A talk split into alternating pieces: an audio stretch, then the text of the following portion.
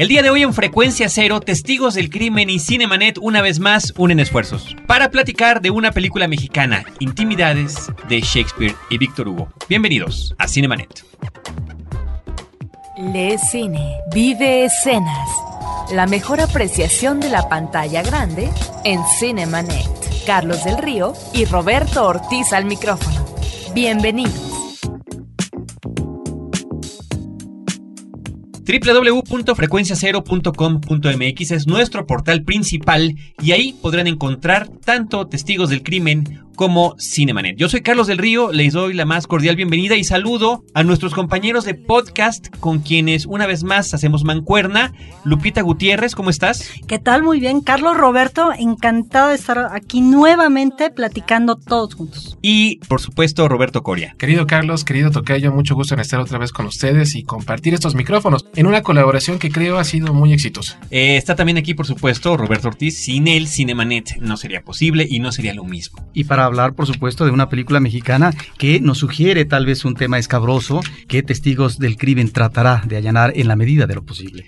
Nosotros ya tuvimos la oportunidad de platicar tanto en el programa radiofónico como en la versión de podcast de Cinemanet con Yulene Olaizola, que es la directora de este documental mexicano. Es una película interesante, es una cinta muy personal por una parte, sobre una situación familiar. Vaya, el personaje principal es la abuela de la directora, a quien ella entrevista, en la casa de huéspedes que ha tenido desde hace más de cinco décadas. Si no me equivoco, Yulene, bienvenida a los micrófonos de Cinemanet y de Testigos del Crimen. Hola, ¿qué tal? Muchas gracias.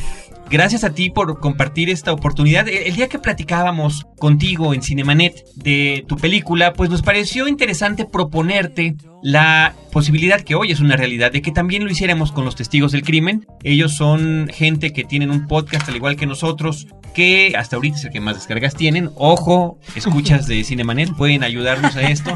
Nos gustaría que de repente cambiaran las cosas. Y bueno, tu película aborda la posibilidad y que se queda como eso, como una posibilidad de que uno de los huéspedes de la casa con quien tu abuela tuvo particular cercanía haya sido un asesino serial en finales de los 80, principios de los 90, ¿estoy bien en los años? Ajá, principios de los 90. En la colonia Anzures. No sé si quieras pues anticipar un poquito desde tu perspectiva lo que es tu película. Bueno, pues nada más para resumir y poner en contexto. La historia narra la relación de mi abuela con un inquilino muy particular que vivió en su casa de huéspedes durante ocho años, el cual a lo largo de esos años tuvo una relación muy cercana con mi abuela, que se formó a raíz de que pasaban mucho tiempo juntos y a raíz de que empezaron a compartir un gusto especial por el arte. Él era un joven como muy talentoso que pintaba, tocaba la guitarra, escribía poesía. Y la película narra esta relación hasta que llega el punto culminante de su muerte, que fue una muerte bastante abrupta, la cual ya les platicaremos después. Y a raíz de su muerte mi abuela empieza a sospechar que este hombre podría haber sido un asesino serial que ahorcaba mujeres en la zona de la Merced, prostitutas en los hoteles de paso de la zona de la Merced. Y es una duda con la que mi abuela y todos nosotros nos quedaremos siempre porque nunca se llegó a, a resolver este caso, nunca hubo como verdades absolutas al respecto de este hombre. Entonces, pues es una historia, una anécdota familiar que viene dando vueltas desde hace muchos años y que nos ha sorprendido a todos, al igual que al público. Roberto Ortiz, si quieres, antes de entrar en tema, particularmente sobre esto, que será lo que platiquen los testigos del crimen, nada más dar otra eh, perspectiva de, de cómo hace Yuleno Laizola esta película. Bueno, es una película que se me antoja entrañable para la directora porque ubica la acción en un entorno familiar y un personaje querido para ella, que es la abuela, y en donde uno como espectador a veces se pregunta si hubo la exigencia suficiente en términos de las preguntas que se hacen sobre determinados temas. Y aquí es donde encontramos tal vez el encanto y el misterio de la cinta, porque finalmente es la abuela exponiendo situaciones, hechos, elementos que corresponden a la nostalgia, y en donde finalmente la directora deja que la abuela se suelte, que hable por sí misma, sin forzar al personaje a llevarlo por tal o cual rumbo. En ese sentido me parece entonces que estamos ante una película en donde el entorno familiar se vuelve entrañable y en donde efectivamente están ahí elementos que están eh, de alguna manera llevándonos hacia determinados lados, pero nunca de manera definitiva. Y es ahí donde creo encontramos el valor de la cinta. Me parece muy interesante la anécdota, la premisa de esta película, sobre todo porque México es particularmente rico en torno a casos sin resolver. Yo podría decir desde el punto de vista profesional que en la época en que sucedieron estos crímenes, pues no había una gran coordinación entre las autoridades, concretamente aquí en la Ciudad de México, entre la Procuraduría de Justicia y la Secretaría de Seguridad Pública. O entre las propias delegaciones. Sí, eso es precisamente a lo que iba. O sea, vaya, no había comunicación clara entre lo que sucedía en Cuauhtémoc y entre lo que sucedía en Venustiano Carranza, que es concretamente las zonas que nos pueden interesar sobre este escenario, la Merced, el mercado de la Merced. Una zona en la cual desde hace 20 años se concentra una gran actividad de prostitución. Y donde hemos visto cómo cada vez más desciende dramáticamente la edad en el caso de las personas que ejercen el, más viejo de los oficios, como se podría decir. Entonces, yo debo de decir con honestidad, he buscado información al respecto, no he encontrado muchos datos duros sobre la ocurrencia de estos crímenes. No me parece nada difícil que ocurran en absoluto. No se suele prestar demasiada atención a una prostituta muerta. ¿Por qué? Porque se piensa que se lo ganó, que fue un crimen pasional, que fue el, como le llaman, el padrote, el chulo, el cuate que la regenteaba en términos coloquiales, el tipo que la administraba del alguna manera, entonces este tipo de delitos pasan desapercibidos para la opinión pública. Me parece interesante el punto de partida de la película porque la historia nos ha hablado acerca de grandes casos en los que los protagonistas principales son sujetos que estaban en esta fina línea entre la locura y lo sublime. En el caso eh, que nos estás planteando, Juliane, un artista Quiero pensar, por ejemplo, ya hemos platicado en los podcasts de Testigos del Crimen sobre Jack el Destripador y hemos platicado acerca de la figura de Richard Walter Sickert, un pintor, un cuate que rentaba un espacio en Whitechapel y que pintaba prostitutas fundamentalmente. Entonces, la idea de Walter Sickert como un posible sospechoso referente a la identidad de Jack el Destripador es una anécdota muy inquietante que incluso ha inspirado a personas como Alfred Hitchcock a llevar a la pantalla una película como El Inquilino, precisamente una película de los albores del cine inglés. Entonces estamos en la época expresionista, no me acuerdo exactamente cuál es el año en que se produce The Lodger, basada la película en la novela de Marie Belloc Loudness, una novela de misterio en la cual se plantea la idea de que un misterioso sujeto que renta una habitación, un ático concretamente, puede ser el famoso asesino de prostitutas. Ese podría ser un referente que yo recuerdo en este momento. Pues un referente muy curioso porque de alguna manera encontramos aquí muchas similitudes con el caso que nos plantea Yulene en su película porque efectivamente este personaje al que además empieza empieza la abuela a referirse muy tangencialmente al inicio de la historia. De hecho, pueden pasar 20, incluso 30 minutos y todavía no sabemos bien hacia dónde nos van a llevar todas estas remembranzas y todas estas anécdotas, que no nada más la abuela, la abuela en un plano principal, por supuesto, pero también esta mujer que trabaja en la casa desde hace 30 años. Sí, o más, ¿no?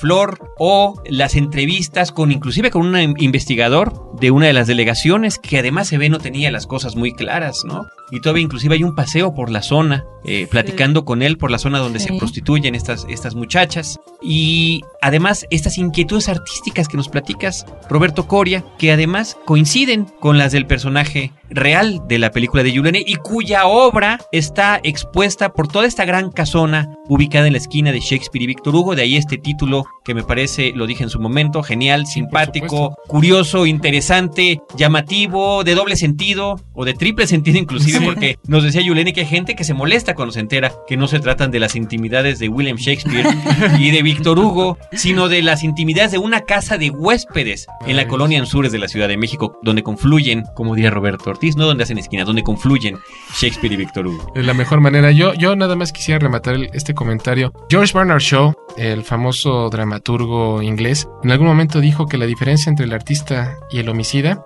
es que el primero es reconocido en su momento más brillante y el segundo en el más bajo.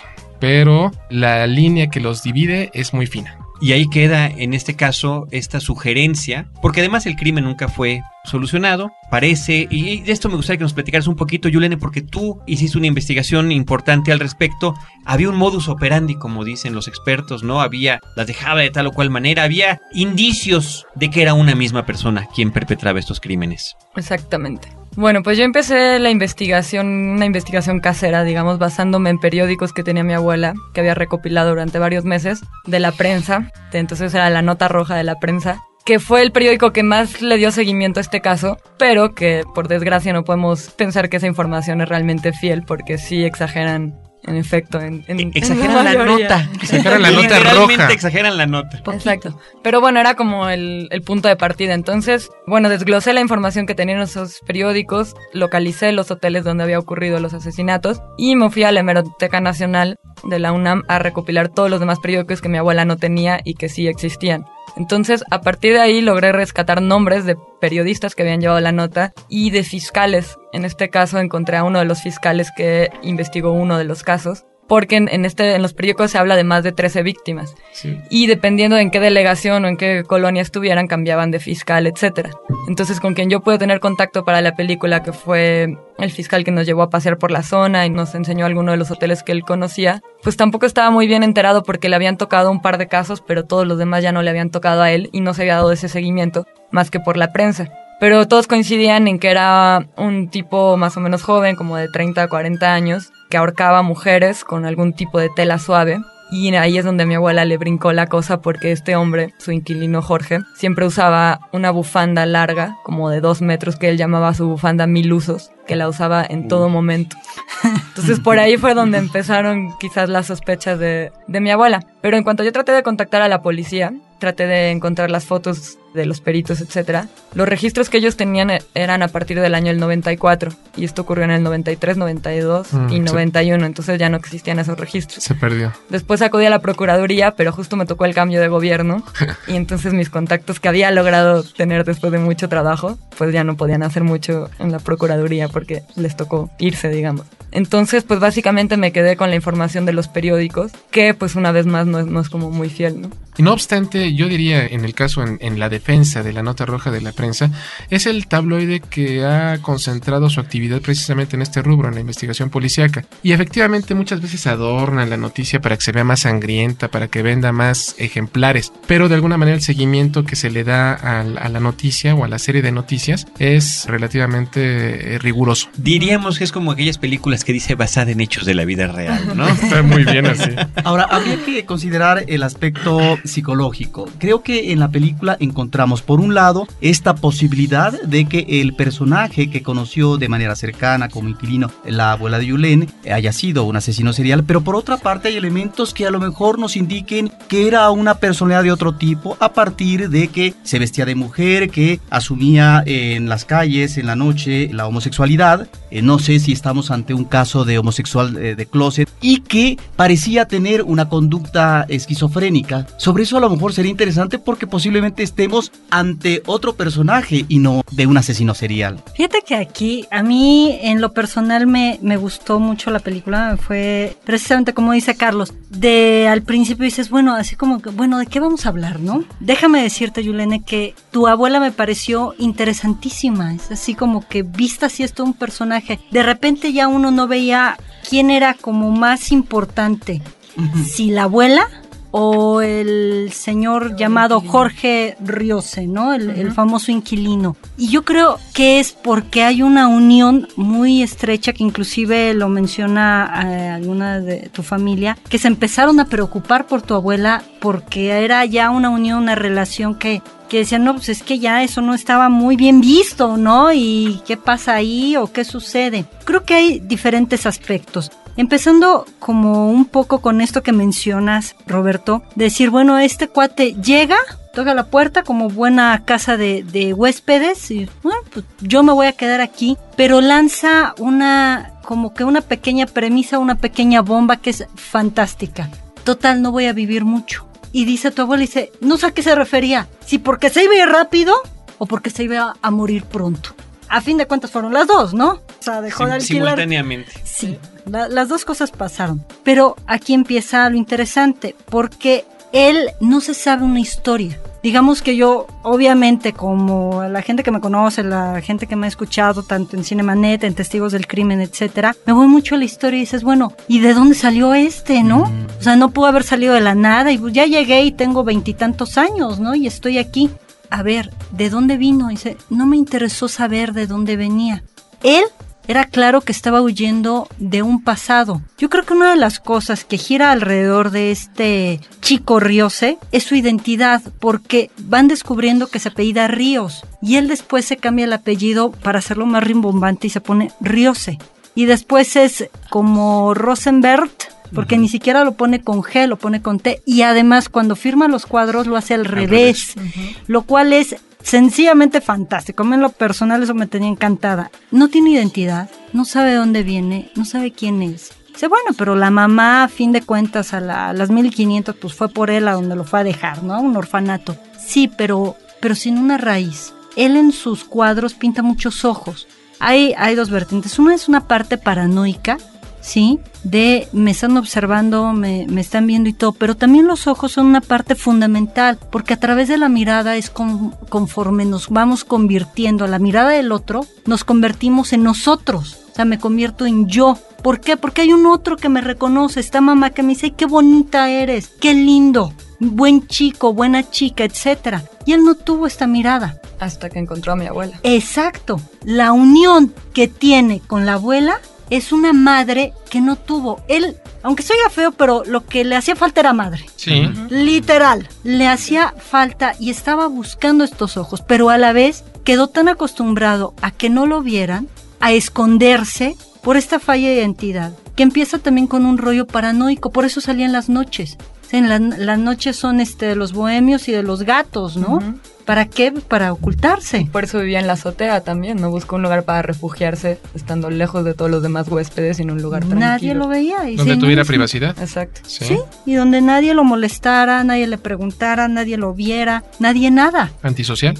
Un poco, un poco antisocial, pero que lo eh, expresaba a través de los cuadros que además a mí en lo personal me encantaron. Parecen fantásticos. Digo, poco a poco vamos haciendo un análisis porque es todo lo que tiene, se ven objetos fragmentados, lo que nos habla de objetos internalizados pero incompletos. ¿Cuáles son los objetos? Recordemos la madre, ya sé que me alegaba mucho, es que toda es la culpa de la mamá. Pues sí, ni modo.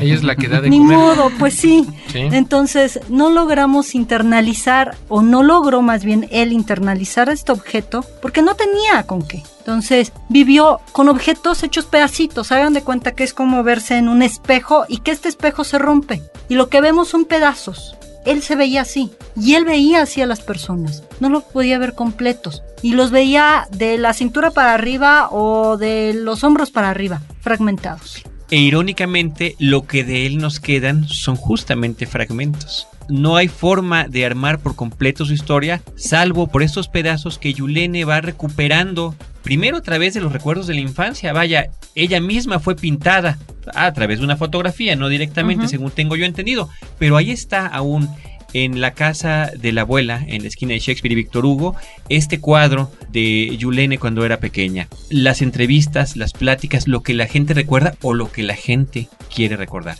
Estamos platicando en Cinemanet y en Testigos del Crimen, Lupita Gutiérrez y Roberto Coria, Carlos del Río y Roberto Ortiz con Yulene Olaizola sobre su película Intimidades de Shakespeare y Víctor Hugo. Vamos a hacer un pequeño corte, una pequeña pausa y regresamos con ustedes.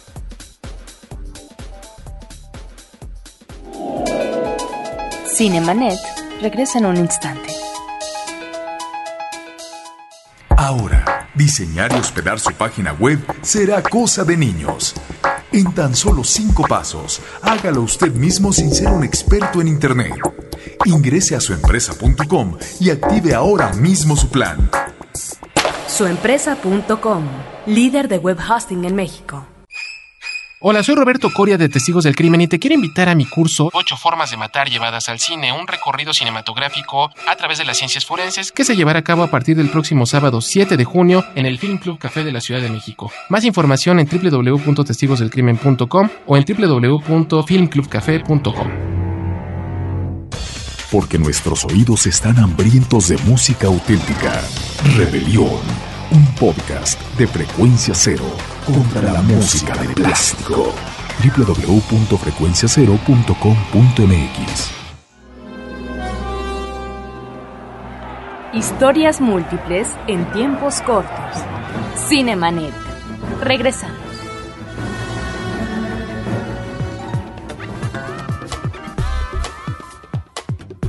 01800 087 2423 para toda la República Mexicana es el correo de voz en el cual pueden dejar un mensaje tanto para Cinemanet como para Testigos del Crimen Regresamos con Yulene platicando sobre la película que ha filmado. Estoy con mi compañera Guadalupe Gutiérrez y acompañado de mis amigos Carlos del Río y mi tocayo Roberto Ortiz de Cinemanet. Pues muchas gracias. Nuestro correo electrónico lo aprovechamos para dar ese promociones, promociones arroba cinemanet.com.mx. Y antes del corte estábamos platicando con Lupita Gutiérrez y creo que estaba eh, decidiéndose primero si quería platicar sobre la abuela de Yulene o sobre... o sobre Yulene. sí, sí. O sobre Jorge. Pero ya que tocas el tema de la abuela, habría que considerar, si definiste en un principio eh, la personalidad eh, del inquilino, ¿a qué nos remite la abuela? En términos de la relación que establece con este inquilino. Porque tú hablas de una relación de él con ella en términos de la búsqueda materna. ¿Cuál es la afinidad que ella busca o la relación que ella trata de manejar con él? Fíjate que también lo que se percibe de repente hay, hay como dos tonos. Uno que parecería como una mujer, como más seductora de este joven, pero que en realidad pasa a ser la mamá de este chico, se preocupaba por él. Y hay un antecedente muy interesante que comenta esta chica que ayuda en la casa, que es Flor. Flor, que dice, él llega poco después que el hermano de la señora Fernando, a el hijo de la señora, fallece. Jorge viene a ser el sustituto de Fernando. ¿Sí? Entonces ella lo adopta como hijo y lo empieza a cuidar como tal y a ver, por eso también trata de impulsarlo con esto de las canciones de decir, oye, qué bonita voz tienes, oye, qué bien lo haces, qué bien cantas, qué, o sea, y lo trata de impulsar y después de eso se va a la pintura. Me dice, ay, casi, casi este chico loco, ¿no? Que hace locuras y le da gracia. De repente hay en su expresión una, una carita como, como de horror, pero a la vez de, de orgullo y de un afecto, de un amor que le tiene a este chico, porque viene a sustituir a, a Fernando. Entonces yo creo que ahí es en donde se crea el clic para ella, para engancharse con él. Yulene, digo, esa es la interpretación, ¿no? Que hace Lupita Gutiérrez de todo esto. Recién ha visto además tu película. Yo no sé si coincidas o no en algunos de los puntos, tengas algo que agregar. Era algo que tú ya habías percibido. No, yo coincido totalmente y creo que en la película, digamos, la edición está tratando de construir eso, que la gente se dé cuenta de que, o sea, finalmente es el punto de vista de mi abuela, pero encima de ese está el mío, digamos, y sí trato de enseñarle a la gente que creo que esa relación era una relación maternal por ese hecho, por el hecho de que mi- el hijo de mi abuela falleció cuando tenía 18 años y fue una pérdida tremenda. Y lo que me gustaría agregar es que también siento que esa relación se construyó a raíz de que siento yo que si Jorge hubiera sido mujer, que siento que él desea- se- deseaba ser mujer porque tenía una atracción hacia las mujeres como fascinante, pero no era una atracción normal, sexual, heterosexual, digamos, sino que siento que él quería ser mujer y si él hubiera sido mujer le hubiera gustado ser como mi abuela. Creo que además de verla como una madre, la veía como alguien que él le hubiera gustado ser. Y hablando un poco como de estos rasgos esquizofrénicos, lo poco que yo leí sobre esto era que cuando estas personas no tienen una realidad construida, sino que está fragmentada, buscan apoyarse en la realidad de otras personas para construir la propia realidad. En Entonces efecto. siento que en ese sentido mi abuela era como el ejemplo de la realidad que a él le hubiera gustado tener y que agarraba pedacitos de ella como para reconstruirse, reconstruir su yo, digamos. ¿no? Sí, y le ayudaba para tener un contacto con la realidad, porque inclusive en una de las entrevistas con los chicos decía que su técnica era de hiperrealismo, ¿no? O sea, Ay, ¿cómo hiperrealismo? Hasta bromean y todo. Y dice, sí, mira, toca, hasta se siente ladrillo y todo. Y es precisamente por esta necesidad de, de contactar y de tocar la realidad, de sentirla cerca. Y una de las cosas que, que el esquizofrénico tiene es la falla de contacto con la realidad. Entonces él lo buscaba a, a- a todas luces, ¿no? Y esta parte de transvestismo también de, de querer ser mujer, pero era buscar y tratar de lograr una identidad, vuelvo a- al mismo punto. Yo creo que a él lo que le fallaba y la patita de la que cojeaba y por lo que también empezó a desarrollar todo este tipo de cuestiones era la falta de una figura para identificarse. No tuvo ni papá ni mamá porque mamá cuando se entera que está embarazada va y lo, lo deja a un orfanato. Entonces no tiene ni una ni otra. ¿Pero esto qué quiere decir? Que si consideramos la idea del asesino serial, este es un personaje que ni mucho menos habría matado a la abuela. No, a la abuela no la estaba matando. Se estaba matando a sí, A sí mismo y a la proyección también de la madre original que lo abandonó. Curiosamente también comentan que él dormía en un tablón, que de repente estaba durmiendo en el closet y en un tablón. Y dicen que así dormía y a las mujeres las encontraban muertas abajo de la cama, o sea, en el piso duro. Como esta parte también desplazada de sí mismo proyectada en las chicas prostitutas que llevaba al hotel y que terminaba matándolas. Porque en una forma violenta tenía relaciones sexuales, en una forma de negar su homosexualidad o de decir, sí soy algo, lo que sea que sea, pero soy algo. Y lo, lo hacía de esta forma tan, tan brutal. Si es que él hubiera sido. Si es Si que es él- que él hubiera sido. No subrayemos Sí, Claro, esa, esa es- posibilidad. grandes puede ser que- hipótesis. que, Puede ser que simplemente, claro, simplemente haya tenido esta persona y no significa forzosamente que haya. Que él, aunque exacto. claro, ese es el, el- el- lo, importante de esta historia.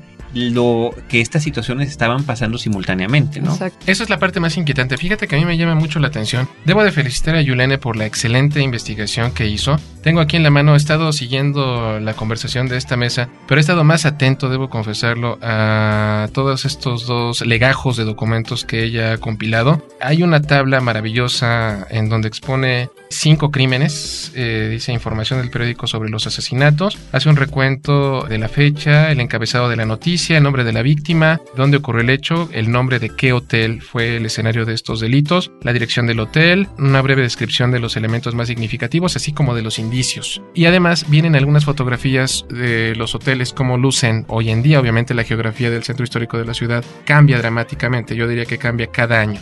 Pero me parece muy interesante destacar desde el punto de vista técnico. En general predominan las contusiones, los golpes a las víctimas y por otra parte la asfixia mecánica, que es el estrangulamiento. Ya hemos platicado en Testigos del Crimen, hagámoslo brevemente en este espacio que compartimos el día de hoy. La asfixia mecánica es básicamente la obstrucción de las vías respiratorias superiores gracias a la acción de la fuerza y de algún instrumento. En este caso, Yulene hace el recuento de que en algunos casos se trata de una toalla, en algunos otros casos de una camiseta amarrada en la boca y en la nariz. Hay una obstrucción, ese es el común denominador de todos, y en algunos casos hay contacto sexual ante morte. Vale la pena mencionar que sería interesante averiguar cuál es el resultado en materia de genética en cada uno de estos crímenes. En eh, homicidios donde ha ocurrido un contacto sexual, siempre se realiza, bueno, hoy en día que tenemos estos avances, un exudado vaginal para retomar, para recuperar muestras de semen o de líquido preeyaculatorio del posible agresor. Hoy en día eh, sabemos que la huella genética es única para cada uno de nosotros en todo el planeta, con una certeza de un millón. Podemos saber si se trata de las mismas personas por principio criminalístico de correspondencia. Desafortunadamente, en esta época no se practicaba con el debido rigor este común eh, hecho para poder verificar si efectivamente había sido el mismo agresor en cada uno de los casos que se plantean. Obviamente esto contribuye a la incertidumbre y sobre todo a hacer más fascinante esta anécdota. Creo que lo que más expectativa nos despierta es aquello de lo que no conocemos la conclusión. Los grandes misterios de la historia precisamente se deben o han trascendido al grado de leyenda debido a eso, a que se convierten en misterios. Yo creo que casos como el de Jack el Destripador, perdón que recupere esta idea, no sería tan trascendente, no habría permeado a la literatura, al cómic, al cine, si no fuera por el hecho de que no se conoce la identidad del agresor. Eso es precisamente, creo yo, que el acierto de la, del largometraje de Yulene el que no sabemos, el que no es concluyente respecto a la información que nos está ofreciendo. Exacto. Y yo me tardé tiempo en descubrir eso porque sí, sí llevé la investigación como, es más, contraté a un detective Ajá. que me fue un fiasco, pero bueno. No, de- de- decir su nombre, no me acuerdo ni cómo se llama. No son como en las películas. No, no, no, no, no, no, no, terrible, no es de experiencia, no lo detective de. Dashiell Hammett o de nada por el estilo. Pero sí me di cuenta de que por más que yo indagara, esta historia no tenía una verdad absoluta. Pero sí pretendías llegar a ella. Sí, porque hay un inicio, rigor sí, que, es, que está claro. mencionando ahorita a partir de estos documentos que amablemente estás Totalmente. compartiendo con nosotros. En un inicio yo dije, bueno, voy a ser la detective de esta historia y voy a llegar a mi, con mi abuela a decirle la verdad. Y en el transcurso de la investigación, aparte de que me di cuenta que iba a ser imposible, me di cuenta que como proyecto artístico, digamos, lo que me interesaba no era llegar al fondo de, de la verdad, sino hablar de una historia de una señora que sospecha, hasta la fecha, que su inquilino y mejor amigo era un asesino serial. Si lo es o no lo fue, eso no va a cambiar lo que siente mi abuela por él y, y- y lo que vivió con él, digamos. Entonces, más allá de que sí es o no, la historia que yo estoy contando va por otro camino, ¿no? Y es que la maldad es un viaje, lo hemos dicho frecuentemente en nuestro programa. Por ejemplo, he ahí el encanto de, de Dexter, por ejemplo, que ya este, dedicamos un programa a, a esta popular serie de televisión. El tipo es empático, el tipo eh, causa simpatía entre todas las personas que le contactan, que, que le Bueno, rodean. más bien, no es empático, es simpático. Es simpático, perdona. Entonces, eh, digo, los asesinos de esta naturaleza no son sujetos que resumen la maldad, es decir, no son asesinos del ñaca ñaca, de que se frotan las manos después de haber cometido un homicidio. O sea, son sujetos que tienen una vida oculta y que muy probablemente tienen relación con personas, en este caso, eh, como tu abuela. decirlo así. Ahora, eh, este documental nos uh, sugiere que el cine mexicano tiene una deuda tan solo en el documental por lo que se refiere a estos casos. Basta eh, observar diariamente los medios electrónicos y de prensa escrita para ubicar una realidad sangrienta de crímenes que no solamente eh, tienen que ver o se conectan con el narcotráfico, sino con otro tipo de criminalidad que se conectaría con las patologías de los asesinos. En el caso del cine de ficción, también tal vez hay una deuda, y el cine mexicano, de manera escasa, se ha pronunciado por este tipo de personajes, por los asesinos seriales, que maneja de manera muy satisfactoria toda una serie de películas eh, hollywoodenses, en el caso específico del thriller policíaco. Sí, de acuerdo. Yo menciono nada más dos películas, una del 72 de José Estrada con Ignacio López Tarso, El Profeta Mimi, Claro. que es un psicópata que estrangula mujeres. Me estoy refiriendo a dos casos de estrangulamiento. Un hombre que estrangula mujeres que casi siempre son prostitutas porque este asesinato le remite a una situación de prostitución, de relación con las prostitutas por parte de su padre, un trauma infantil que deviene obviamente en acciones eh, patológicas con posterioridad. Y por otra parte, relacionada con la literatura, Días de Combate, de la cual hay dos versiones, una del 79 de Alfredo Gurrola y otra de Carlos García Gras del 93. Películas que están basadas en la novela de Paco Ignacio Taibo II, en donde encontramos las peripecias de un detective que está eh, dedicado a un caso, el encontrar a un asesino que mata mujeres hermosas de qué manera? Estrangulándolas en los cines y en los hoteles. Interesante. Fíjate que yo me remitiría también, Tocayo, queridos amigos, a una película de 1959 que se llama El hombre sin rostro. 50, Con Arturo- de 50. 50 de Juan Bustillo. Eh, con Arturo de Córdoba, donde el hombre es un sujeto que apuñala mujeres, utiliza un bisturí quirúrgico para hacer esta situación. En muchas de ellas, mujeres de la vida galante, el más viejo de los oficios nuevamente, prostitutas. Y el meollo del asunto es que esta película tiene una, una asesoría psicológica eh, para escribir. Gregorio Berenque era el doctor que asesoró. Exactamente, Oneto Barenque es el que el, el psiquiatra. Particularmente me resulta interesante porque él fue el primer sujeto, el primer médico que trata al famoso Gregorio Cárdenas Hernández, el, el célebre estrangulador de Tacubaya, figura tan recurrente en el programa de testigos del crimen. Pues a mí lo que me parece interesantísimo es esta plática, Yulene, como complemento de la que habíamos tenido previamente y que en nuestro caso de comentaristas cinematográficos nos acerca hacia la magia del documental, que inicia en un viaje que no sabe uno dónde va a acabar, que inicia con una serie de intenciones que al final no precisamente se cumplen. Nos platicabas en la plática previa que querías una voz en off que narrara algunas cosas relacionadas con la película, tal vez subtítulos o letreros, ¿no? Que platicaran o descubrieran algunas cosas, finalmente decidiste que no y encontraste un camino para llevar a los personajes que nos fueran platicando esas historias a la propia casa y a la presencia que aún existe de Jorge en esta casa de huéspedes. Y ahora eh, este rigor importantísimo que tuviste en la investigación y esta ilusión de poder resolver un misterio familiar. La ilusión creo que empezó del lado de mi abuela porque ella fue la primera que, que empezó con esta investigación, recopilando los periódicos, sacando sus propias conclusiones, etcétera. Y yo como que la, la retomé. No sé si con éxito o sin éxito, pero para la película creo que creo que con éxito. A mí me parece que funciona de maravilla. Y me gustaría que para esta parte final de este episodio doble de Cinemanet y de Testigos del Crimen, o de Testigos del Crimen y Cinemanet, Como quiera llamarlo. edítenlo como quieran, nos platiques, pues ya para, para redondear este asunto, ¿qué fue de Jorge? Lo hemos visto en la película, pero bueno, para compartirlo con las personas que nos escuchan. Ok, lo que es un hecho es que este hombre llegó no me acuerdo qué fecha era, estábamos en 1993, abril. Llegó en la noche a su cuarto y él vivía en una azotea, en la azotea en un cuarto de lámina. que se incendió, de pronto a las 4 de la mañana se prendió fuego. Nadie sabe realmente si fue intencional o si fue un accidente a raíz de que trató de quemar papeles suyos porque había como un- una rueda, bueno, un círculo de papeles juntos que, que quemó él. Lo rescataron los bomberos, lo llevaron al hospital, descubrieron que tenía un balazo en la nalga, que mi abuela lo adjudica a que la policía estaba a punto de atrapar al asesino y alcanzó a dispararle. Ajá. Y como este hombre usaba alpargatas y era muy ágil, Eso alcanzó a, a Sí. La escapar. agilidad lograda con las alpargatas. Sí, las alpargatas son como un detalle que mi abuela siempre recuerda, ¿no? Y en el hospital fallece después de que le hacen la- una operación para amputarle las dos piernas porque es la zona do- donde más quemaduras tenía.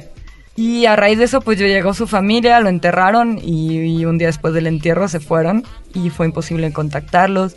No dijeron mucho sobre él más que había vivido como en, un orfanato, convento, algo así, que venía una familia muy humilde. Y ya, la familia tampoco tenía mucha idea de quién era este personaje. casar, ¿no? La mamá estaba casada con, con otro señor, tuvo una segunda hija que era la medio hermana de, de. Jorge, a la cual tampoco dijo mucho. Se llevaron las cosas de él, él tenía en una maleta guardados calzones de, de mujeres y mechones de pelo, que la mamá y la hermana asumieron que eran de las novias que él había tenido. Cuando eh, mi abuela sabía que nunca había salido con una mujer en los ocho años que estuvo ahí. Incluso hay un caso en el que la única vez que salió con una mujer regresó vomitando del Ah. asco de haber besado a una mujer. No, pues, Curiosamente. qué chafa. Ajá. Por cierto. Entonces, pues ni la familia ni sus, ni sus es cosas pudieron decir nada. Y él dejó una especie de testamento en las paredes de su cuarto. sí, que eso escribió es interesantísimo. Tres cosas, cuatro cosas, que es bonito día. Todas las mujeres son hermosas y benditas. No soy homosexual. Y te amo, Rosita. que es mi Mm. abuela.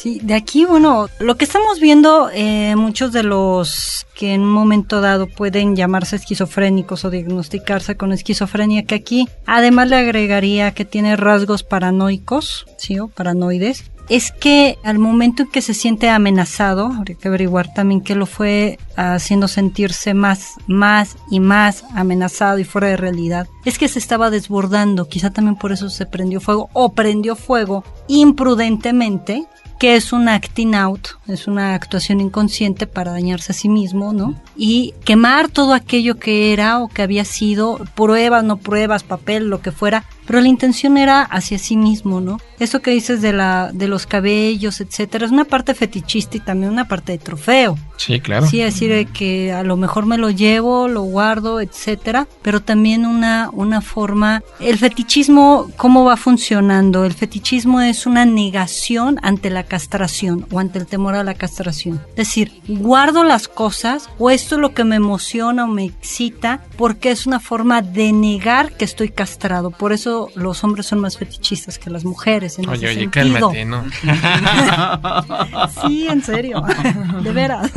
Y quizá lo guardaba en este sentido del temor a la castración, de no reconocerse como homosexual, vestirse en forma de transvesti, pero no ser ni uno ni otro, ¿no? Pero al menos con eso estaba negando algo o tratando de asegurarse. ¿Y esas frases de la pared? Bueno, que yo recuerdo uno que están en tamaño así, tamaño Grandes grandísimo, letras, sí. Con colores sobre todo, si mal no recuerdo, a unas son azules Y eh, y rojas. La de No soy homosexual está con rojas, que nos habla obviamente de los colores que hemos platicado, de toda esta parte instintiva, pasional. Estaba desesperado, este, llevaba la vida en eso, tratando de asegurar algo. Y la declaración de amor hacia, hacia Rosita era alguien quiero y alguien me quiere. O sea, sí soy una persona porque soy querible y puedo amar a alguien. Yo creo que es más que nada esta gran declaración que hace buscando un lugar en el mundo, lugar que nunca tuvo desde que fue concebido, ¿no? Que fíjate que, por ejemplo, ahorita que estás hablando acerca de escritura, perdón que me vaya hacia mi materia, me resultaría muy interesante conocer la similitud de las grafías en las palabras volveré que escribe en el Hotel Glorieta. Él escribe, bueno, el asesino escribe la palabra volveré con lápiz labial en el espejo, como haces el recuento, Exacto. y con todas estas leyendas que escribe en la pared de, de su domicilio. Sería lo interesante conocer si hay similitud, un estudio de grafoscopía para poder conocer si fue la misma mano la que escribió ambas leyendas. Eso sería, Lo que no sé si exista es fotos de eso sí, el espejo. sería lo interesante. Pues bueno, yo no sé, Yulena, si quieras agregar algo. Pues nada más que la película forma parte del foro de la Cineteca, entonces si alguien quiere ir a verla, pues puede hablar a la Cineteca para saber los las funciones porque se está presentando fuera de la cineteca en cines comerciales. Es difícil saber los horarios porque no está en la página de la cineteca y los demás cines no les preocupa mucho. Pero si hablan por teléfono en la cineteca les pueden decir qué día se presenta en cada cine. Va a estar en el Distrito Federal y fuera del Distrito Federal también. Y bueno, la página de la cineteca es www.cinetecanacional.net. El cine donde se están proyectando las películas del foro, principalmente Cinemex, es Cinemex, www.cinemex.com.mx y cinepolis.com.mx, donde también pueden consultar por zona eh, los horarios que en cada una de estas páginas de estos cines cuentan con pues, los horarios de las películas porque van cambiando día con día de complejo cinematográfico. También está en Lumière y en el Poli y en otros por ahí. En varios, en varios, así que métanse a buscar. Ahí lo tienen ustedes. Investiguen también, hagan un poquito de investigación para que vean lo que se siente. Yo, por eh, parte de Cinemanet, quiero agradecerle a Yulene Olaizola el que haya compartido estas dos charlas con nosotros, el que nos haya prestado su tiempo, que haya compartido estos documentos que tenemos ahora, que haya hecho esta película, me parece que es muy interesante. Insisto, una película muy personal con personajes apasionantes, con una historia interesante y con este asunto que siempre nos puede atraer de el saber qué pudo haber pasado realmente. Roberto Coria. Pues muchísimas gracias Carlos, Tocayo, Yulene, querida Lupita. De verdad me impresiona mucho el trabajo de investigación que hay eh, respaldando esta propuesta artística. Creo que los jóvenes creadores, que aquí veo que es un proyecto que presentaste en el FONCA, en el rubro de jóvenes creadores en el 2005, vale muchísimo la pena, por favor síganlo. Y me parece muy interesante, tú una mujer muy joven que además de averiguar esta anécdota, eh, este fantasma familiar, de alguna manera tienes la inquietud de arrojar un poco de luz sobre un crimen indignante o una serie de crímenes indignantes. Como buena mujer, eh, creo que asumes un compromiso al tratar de arrojar un poco de luz ante estos homicidios terribles, digo que el homicidio es el más terrible de los crímenes, de estas mujeres desafortunadas que son arrastradas hacia estos caminos por diferentes motivos, pero bueno, sobre ello no ahondaremos. Muchísimas gracias a todos nuestros escuchas. ¿Algún comentario final, querida Guadalupe? Bueno, muchísimas gracias. Esto de estar juntos, Cinemanet y Testigos del Crimen, la verdad es algo increíble, fantástico, muy divertido muy ameno y que a mí a lo personal me gusta mucho. Pues muchísimas gracias a todos ustedes también. Recuerden www.frecuencia0.com.mx, Testigos del Crimen y Cinemanet les da las gracias. Los créditos ya están corriendo. Cinemanet se despide por el momento. Más en una semana. Vive cine en Cinemanet. Frecuencia Cero. Digital Entertainment Network.